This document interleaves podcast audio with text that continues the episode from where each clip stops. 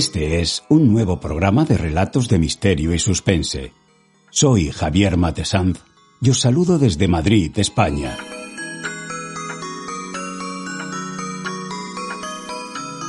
Antes de comenzar, me gustaría explicaros cómo apoyar al programa y qué aporta. Atentos, por favor. Si te gustan los audiolibros y no te quieres perder ninguno de los que se publiquen en este podcast, apoya a Relatos de Misterio y Suspense. Y además de escuchar los audiolibros, escucharás programas con contenido exclusivo para fans. ¿A qué estás esperando? Pulsa Apoyar, elige la cantidad que quieres aportar y podrás acceder a todos los contenidos de Relatos de Misterio y Suspense. ¡Anímate! Baúl de Libros presenta Relatos de Misterio y Suspense. Hoy presentamos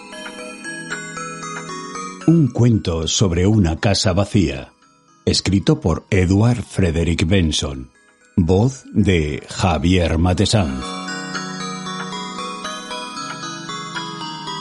Un cuento sobre una casa vacía es un relato de terror del escritor inglés Edward Frederick Benson publicado por primera vez en la edición de junio de 1925 en la revista Hutchinson Magazine y luego reeditado en la antología de 1928 Cuentos de Fantasmas.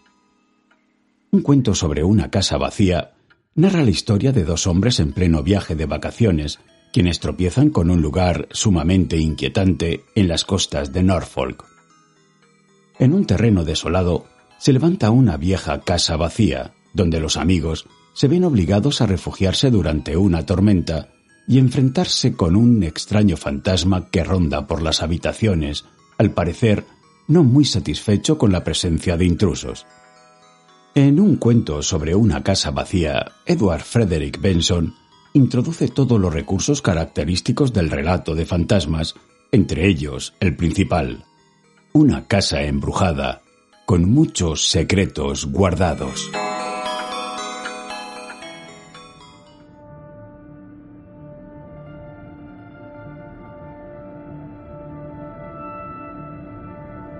¿Estáis preparados para pasar un rato de miedo?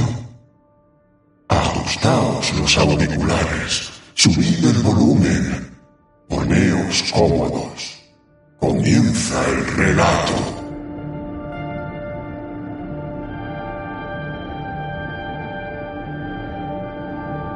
Había sido una tarde desastrosa. La lluvia había caído torrencial e incesantemente desde un cielo encapotado y gris, y la carretera estaba en la peor de las condiciones posibles. Había tramos repletos de gravilla recientemente colocada que aún no habían sido recubiertos con asfalto, y los tramos intermedios aparecían repletos de profundos surcos y socavones, de manera que resultaba imposible viajar ni siquiera a una velocidad moderada. Habíamos pinchado en dos ocasiones, y en aquel momento, mientras se acercaba el tormentoso crepúsculo, el motor empezó a fallar, deteniéndose del todo tras haber avanzado penosamente unos cien metros más. Mi conductor, tras una breve inspección, me informó de que tardaría una media hora en arreglarlo, tras lo cual, con suerte, quizá podríamos rodar despacio con la esperanza de llegar a Crowthrop, que era nuestro destino. Cuando el coche se detuvo, habíamos llegado hasta un cruce de caminos. A través de la cortina de lluvia pude ver a mi derecha una iglesia y frente a ella un matojo de casas. Una consulta al mapa me indicó que aquel pueblo era Ridington. La guía añadió que Ridington poseía un hotel y la señal que había en el cruce me informó ambas cosas.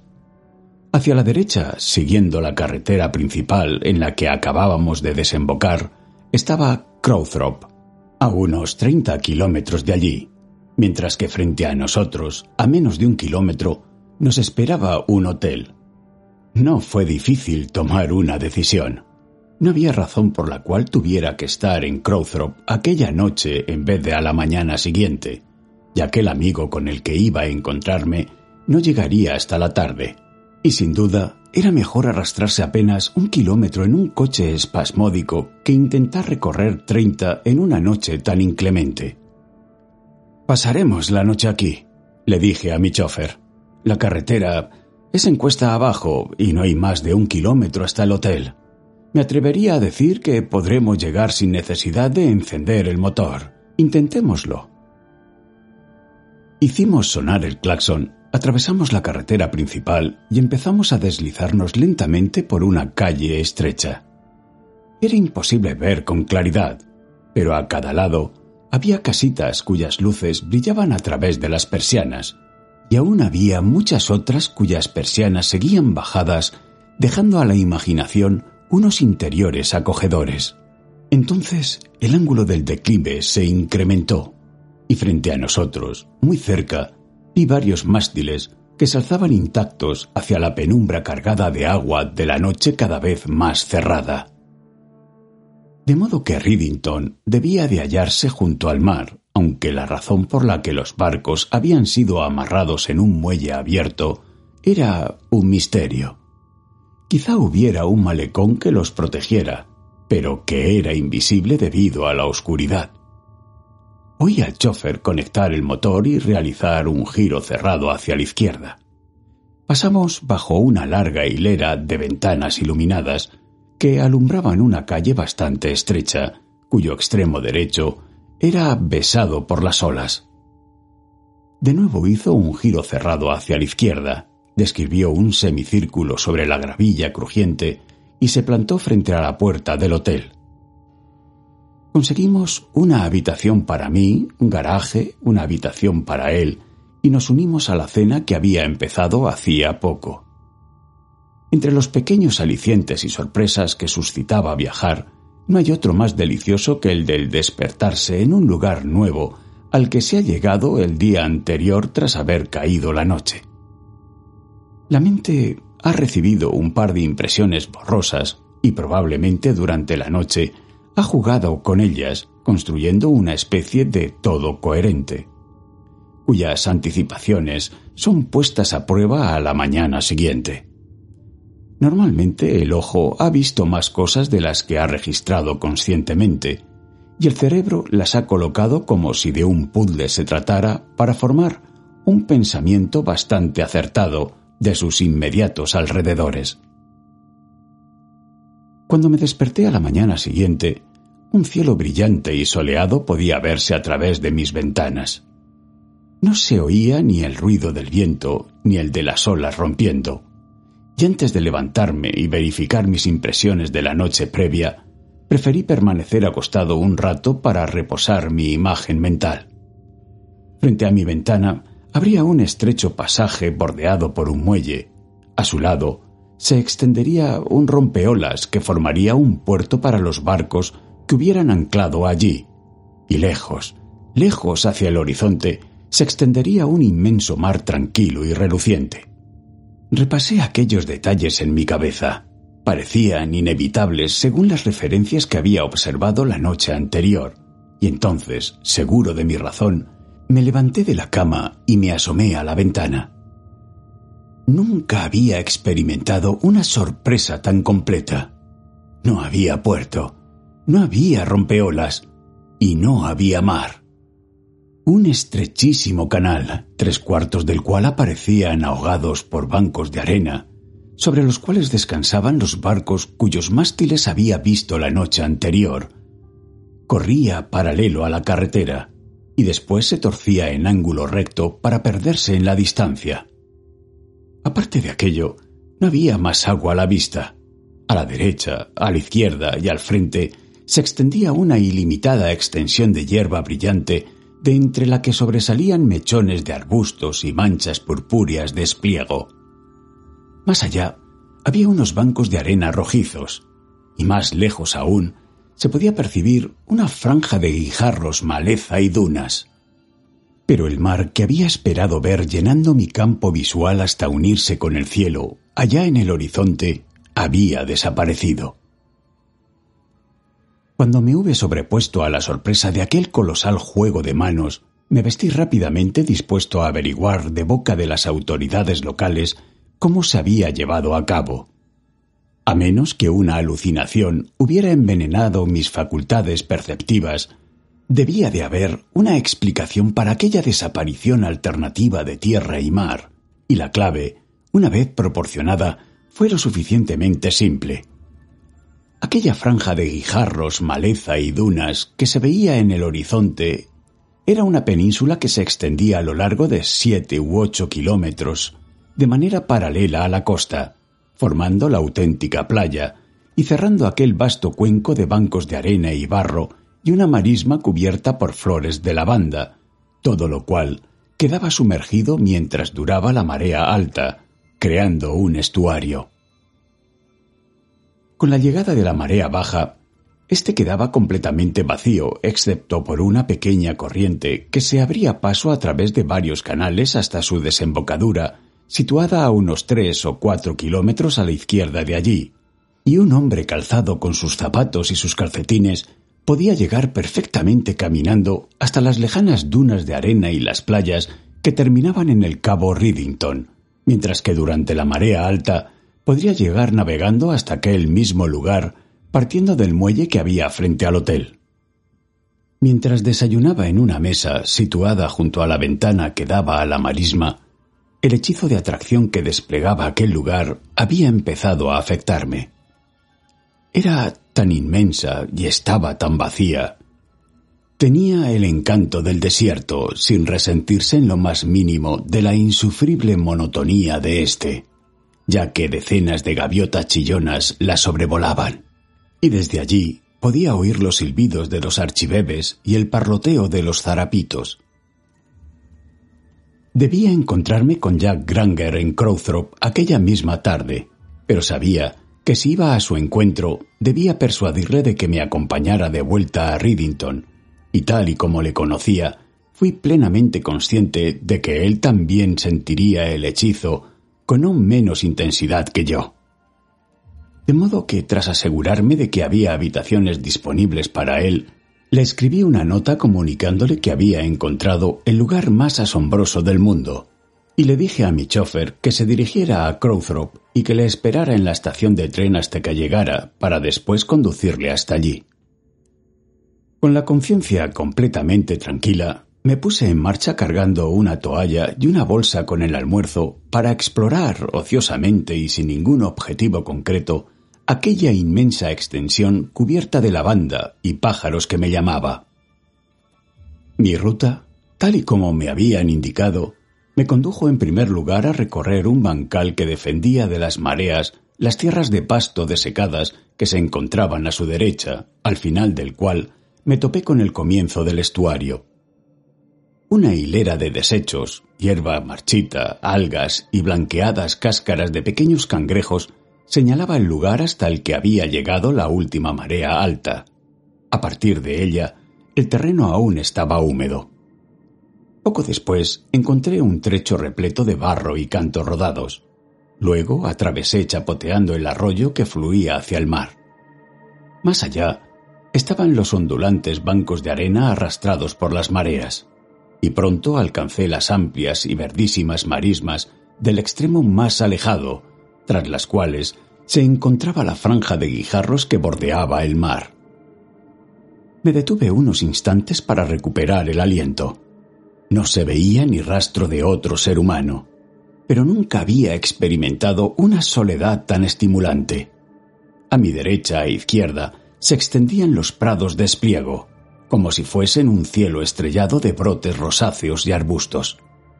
A un lado y a otro se habían formado pequeños charcos de agua retenida en las depresiones del terreno, y también había trechos repletos de un lodo negro y suave de entre el cual surgían como espigas de lechosos espárragos varias matas de sosa.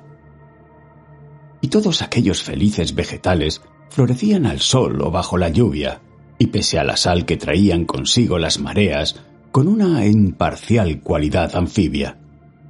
Sobre mi cabeza se extendía un inmenso arco del cielo, atravesado en aquel momento por una bandada de patos que se apresuraban y alargaban los cuellos y ocasionalmente por alguna que otra gaviota de lomo negro que agitaba sus pesadas alas en dirección al mar. Los zarapitos parloteaban alegremente y los chorlitejos y los archibebes silbaban. Mientras tanto yo, avanzaba con dificultad hasta llegar a los guijarros que marcaban el final de la marisma. El mar, azul y sereno, yacía durmiendo a sus anchas, bordeado por una franja de arena sobrevolada a lo lejos por un espejismo. Pero ni a un extremo ni a otro, tan lejos como la vista pudiera alcanzar, había restos de presencia humana. Me bañé y me tumbé al sol, y después recorrí aquella cálida playa durante casi un kilómetro antes de atravesar la zona sembrada de guijarros y volver a internarme en la marisma. Entonces, con una punzada de decepción, vi la primera evidencia de la intrusión del hombre en aquel paraíso de la soledad, ya que sobre una franja empedrada que se extendía como una enorme costilla sobre aquellas praderas anfibias, había una pequeña casa cuadrada de ladrillo, frente a la cual había un asta de bandera bastante alta. No la había visto antes, y me parecía una injustificada invasión del vacío. Pero quizá no se tratase de una infracción tan grosera, o por lo menos esa era la impresión que daba, ya que su aspecto era claramente de abandono, como si el hombre hubiera intentado domesticar la zona y hubiera fracasado.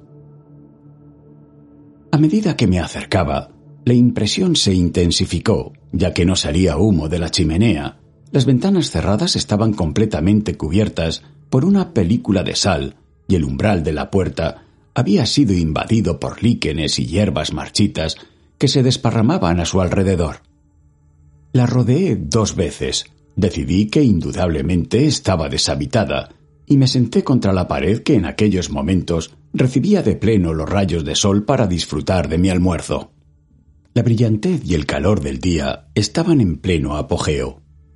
Sintiéndome acalorado, ejercitado y revigorizado por mi chapuzón, me juzgué en un estado de supremo bienestar físico, y mi mente, completamente vacía excepto por aquellas agradables sensaciones, siguió el ejemplo de mi cuerpo y se dedicó a disfrutar del sol. Entonces, supongo que debido a mi admiración por el lujo del contraste expresado por Lucrecio, y para congratularme aún más con aquellas excepcionales condiciones, empecé a imaginarme en qué se transformaría aquella soleada soledad de ser de noche y pleno noviembre, mientras que atravesando el cielo encapotado y gris se aproximara una tormenta. Su soledad se convertiría entonces en abominable desolación, si por alguna causa inconjeturable alguien se viera obligado a pasar una noche allí, ¿cómo clamaría por estar acompañado? ¿Qué siniestros le resultarían los chillidos de las aves? ¿Qué extraños le sonarían los silbidos del viento al atravesar aquella habitación abandonada? O quizá reaccionaría de otra manera. Quizá solo deseara asegurarse de que la aparente soledad era real y que no había ninguna presencia invasora arrastrándose cerca de allí, amparada por la oscuridad, para revelarse en breve.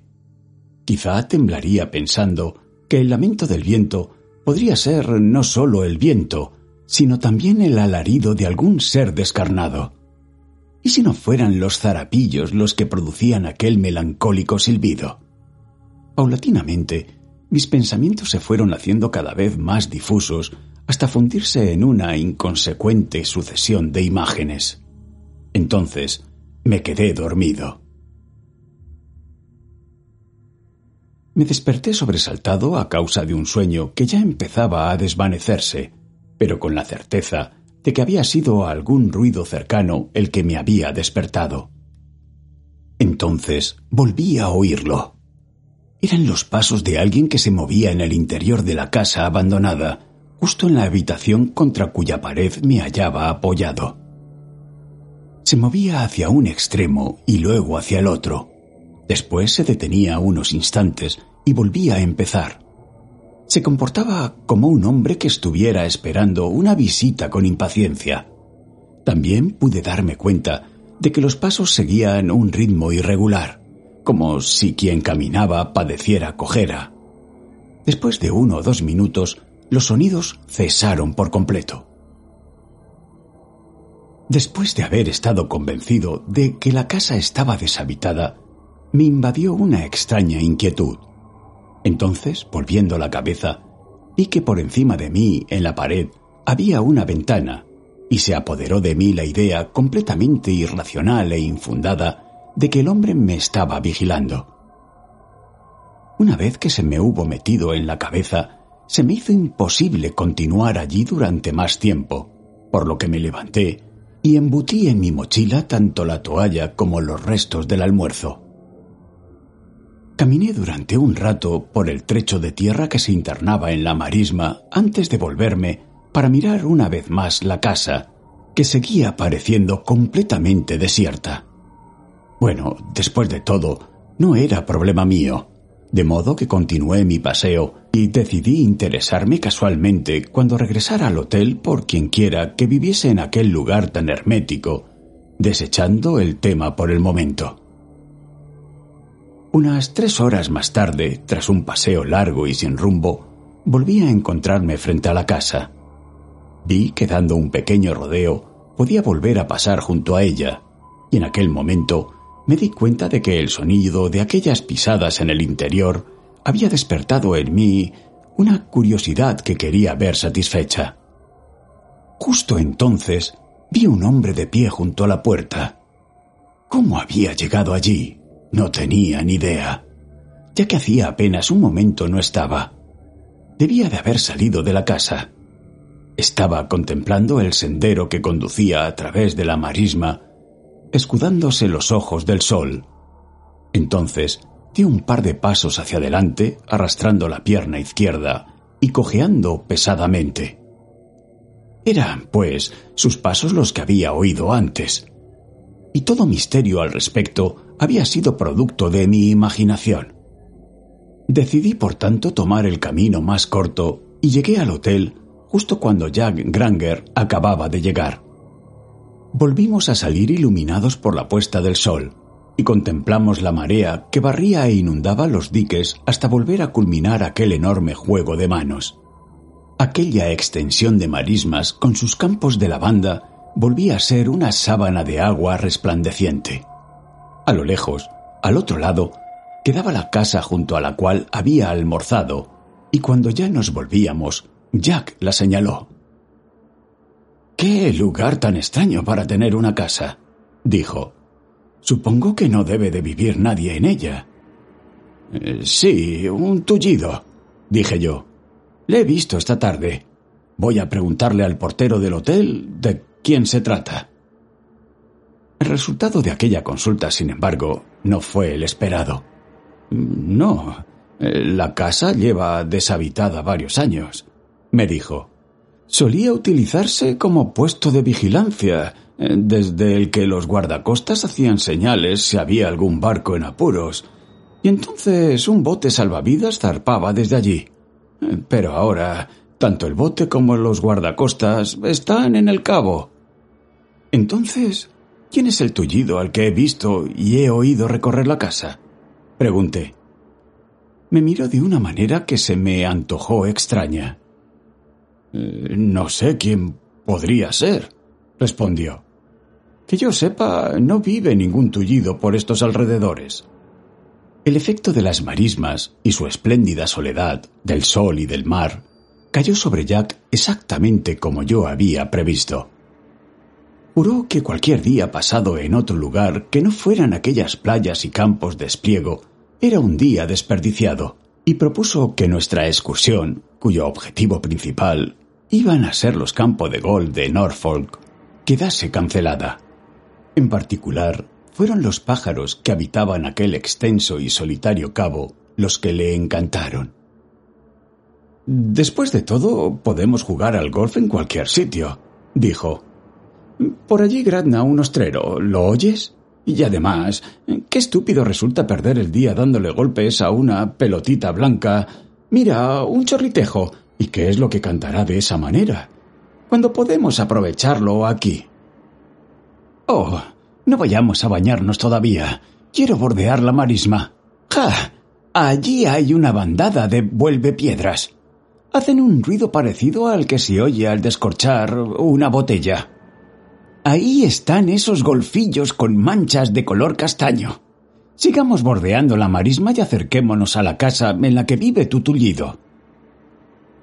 Así pues, tomamos el sendero que daba el rodeo más largo del que yo había prescindido la noche anterior.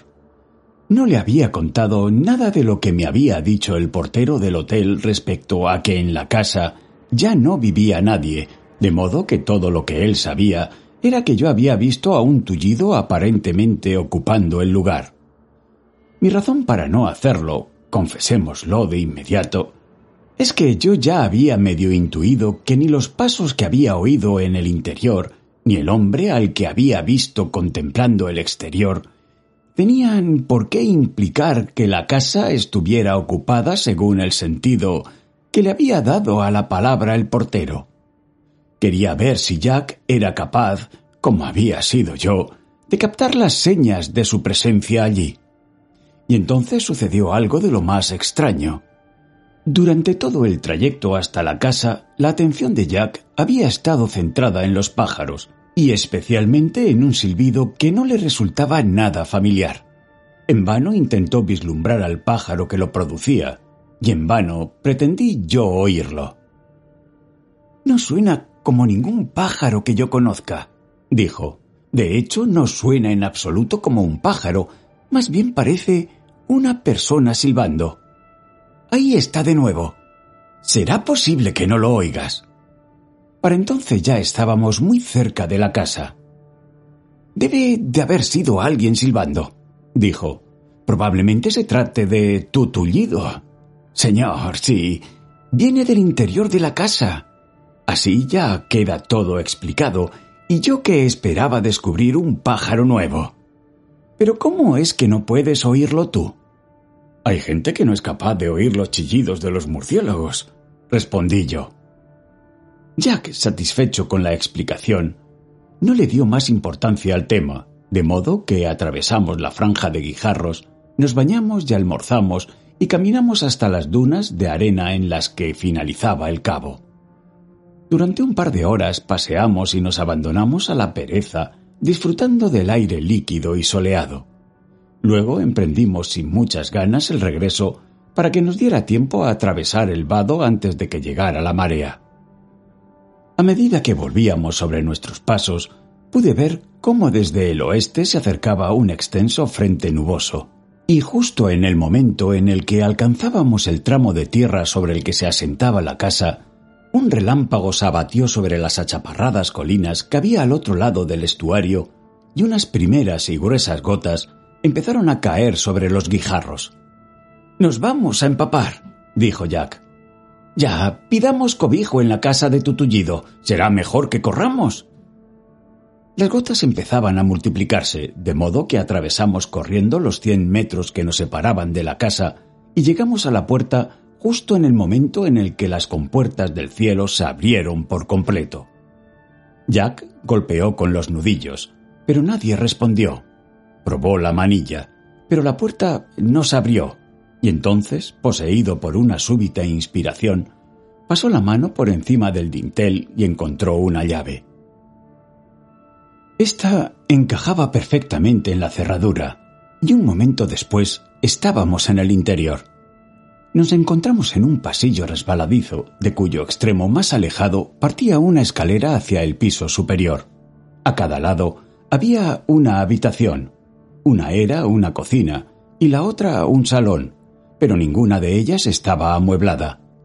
Un papel descolorido se desprendía de las paredes, las ventanas estaban repletas de telarañas y el aire era pesado debido a la falta de ventilación. Tu tullido no solo prescinde de los lujos, sino también de lo más necesario, dijo Jack.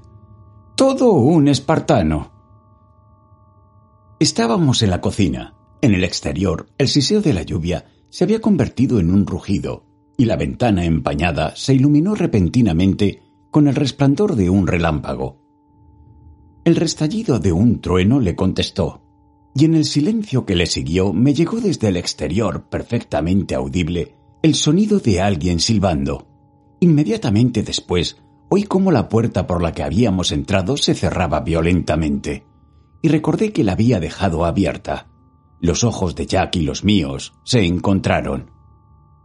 Pero si no corre ni una pizca de viento, dije, ¿qué es lo que ha provocado ese portazo? Y desde luego ese silbido no ha sido ningún pájaro, dijo él. Oímos un arrastrar de pies que llegaba desde el pasillo. Pude percibir cómo se arrastraba sobre la madera la pierna de un hombre tullido. Ah, ha entrado, dijo Jack. Sí, había entrado. Pero ¿qué era lo que había entrado? En aquel momento me asaltó una sensación de pánico, no de horror, ya que se trata de dos cosas muy distintas. El horror, tal y como yo lo entiendo, es una emoción sobrecogedora, pero no desconcertante. Pese a sentirse horrorizado, uno puede huir o puede gritar. Controla sus músculos. Pero mientras aquellos pasos irregulares recorrían el pasillo, sentí pánico, la mano de una pesadilla que al agarrarte paraliza e inhibe no solo la acción, sino hasta el mismo pensamiento. Esperé completamente helado y sin poder hablar a que sucediera lo que tuviera que suceder. Los pasos se detuvieron exactamente frente a la entrada de la cocina, y entonces, invisible e inaudible, la presencia que se había manifestado al oído externo entró. De repente, oí un estertor surgido de la garganta de Jack. ¡Oh! ¡Dios mío! gritó con una voz ronca y estrangulada y colocó el brazo izquierdo frente a su rostro como si se estuviera defendiendo. Su brazo derecho también se disparó y pareció golpear algo que yo era incapaz de ver, y sus dedos se crisparon como agarrando aquello que había esquivado el primer golpe. Su cuerpo se inclinó hacia atrás, como si se resistiera a una presión invisible, y después volvió a arrojarse hacia adelante.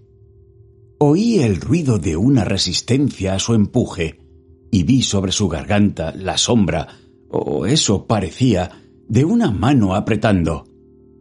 En aquel momento recuperé el movimiento, y recuerdo haberme arrojado sobre el espacio vacío que había entre él y yo, y sentí bajo mi abrazo la forma de un hombro y oí un pie que resbalaba y golpeaba el suelo de madera. Algo invisible, ora un hombro, ora un brazo, se resistía a mi presión. Y oí una respiración jadeante que no era ni la de Jack ni la mía, y sentí sobre mi rostro un aliento cálido que apestaba corrupción y putrefacción. Y durante todo ese tiempo Aquella contienda física no fue sino simbólica. A lo que nos enfrentamos no era un ser de carne y hueso, sino una horrenda presencia espiritual. Y entonces... Ya no había nada. El fantasmal ataque había cesado tan súbitamente como había empezado, y allí estaba el rostro de Jack, cercano al mío, brillando por el sudor nos encontrábamos el uno frente al otro, con los brazos caídos, en una habitación vacía, mientras la lluvia golpeaba el tejado y los canalones chirriaban.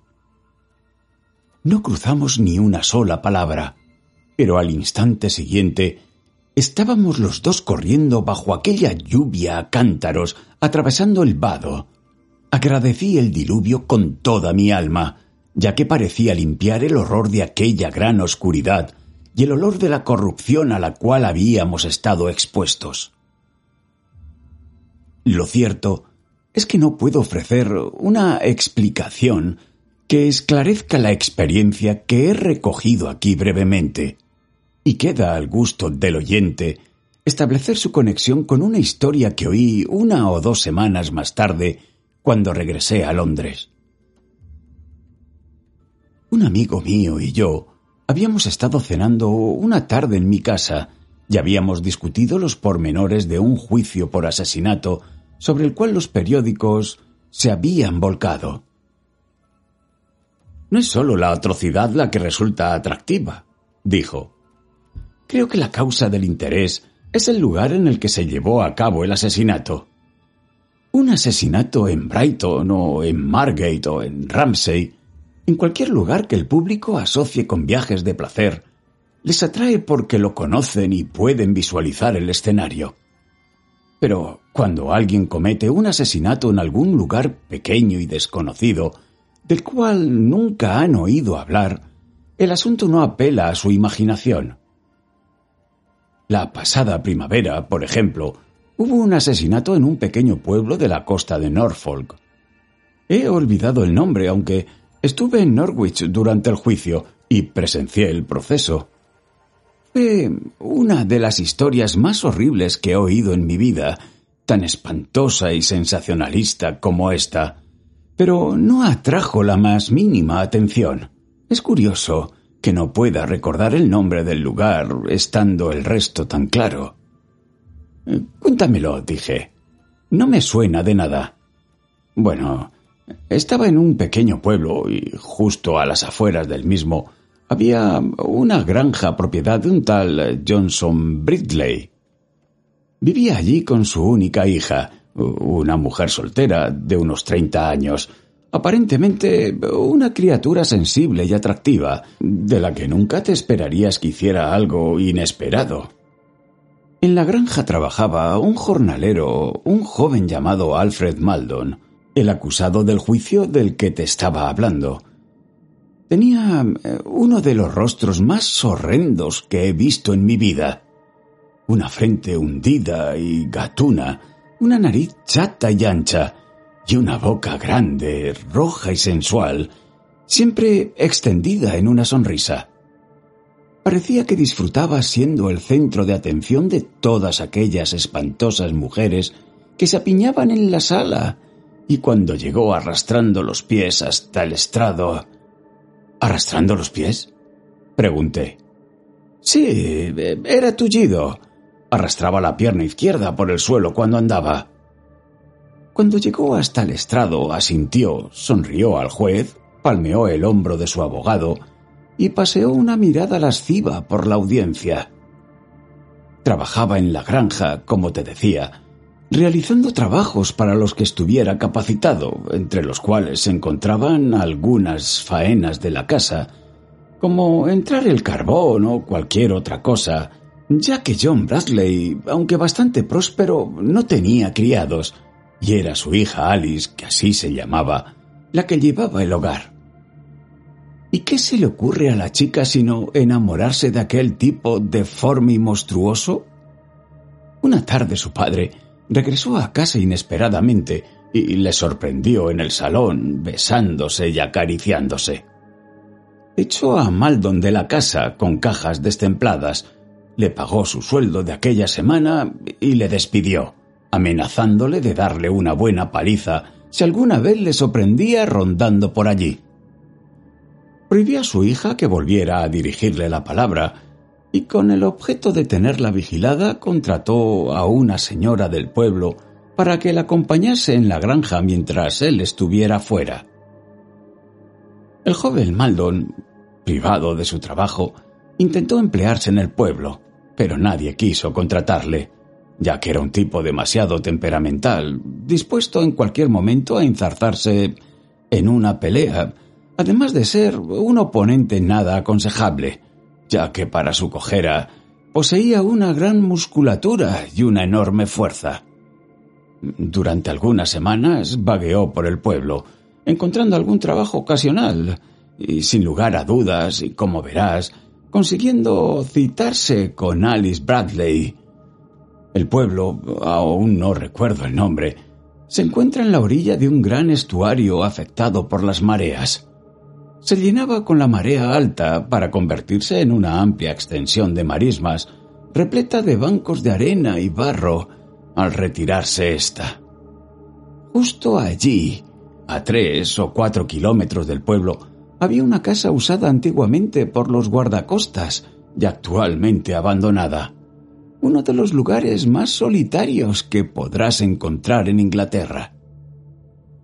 Durante la marea baja bastaba con cruzar un vado poco profundo para llegar hasta allí, y a su alrededor se podría conseguir varios bancos de berberechos.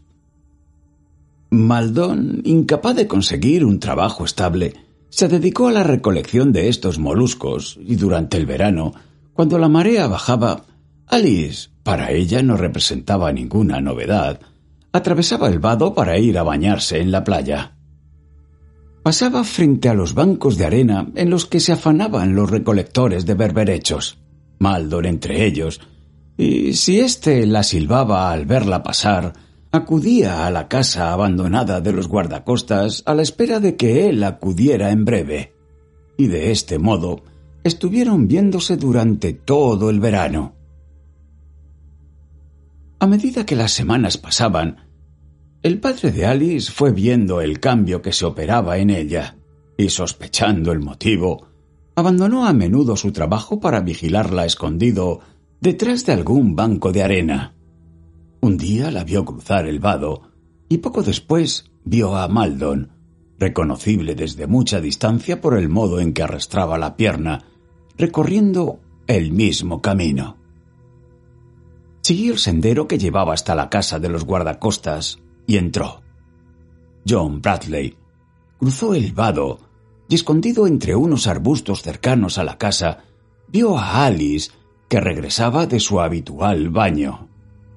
La casa no se hallaba en la dirección que ella debía seguir para volver a atravesar el vado.